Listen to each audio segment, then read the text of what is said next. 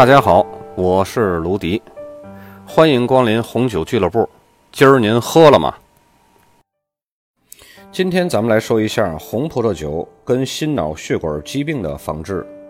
葡萄酒中啊有原花色素，能够稳定构成的这种各种膜的胶原纤维，能够抑制组氨酸，避免产生过多的组胺，降低血管壁的通透性，防止动脉硬化。另外呢。可以降低原花色素梗塞死亡的危险。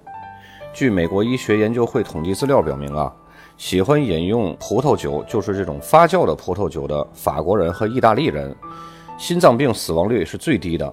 而喝那种蒸馏酒、烈性酒的人呢，这种人大多都是在美国呀、芬兰。喝这种高度烈酒的人呢，心脏病死亡率则会很高。刚刚我说的是葡萄酒。那么，有的小伙伴可能也会问我，白兰地也是葡萄酿的，那怎么会有这种死亡率高的这种现象呢？就是因为我说的葡萄酒是发酵的低度的葡萄酒，就是红葡萄酒或者是白葡萄酒，而白兰地它是一种烈性蒸馏酒，即使它是葡萄酿造的，但是它的酿造工艺是不一样的。因为可以降低心脏病死亡率的葡萄酒是那种发酵型的葡萄酒，而不是蒸馏型的葡萄酒。今天就到这里，咱们下期再见。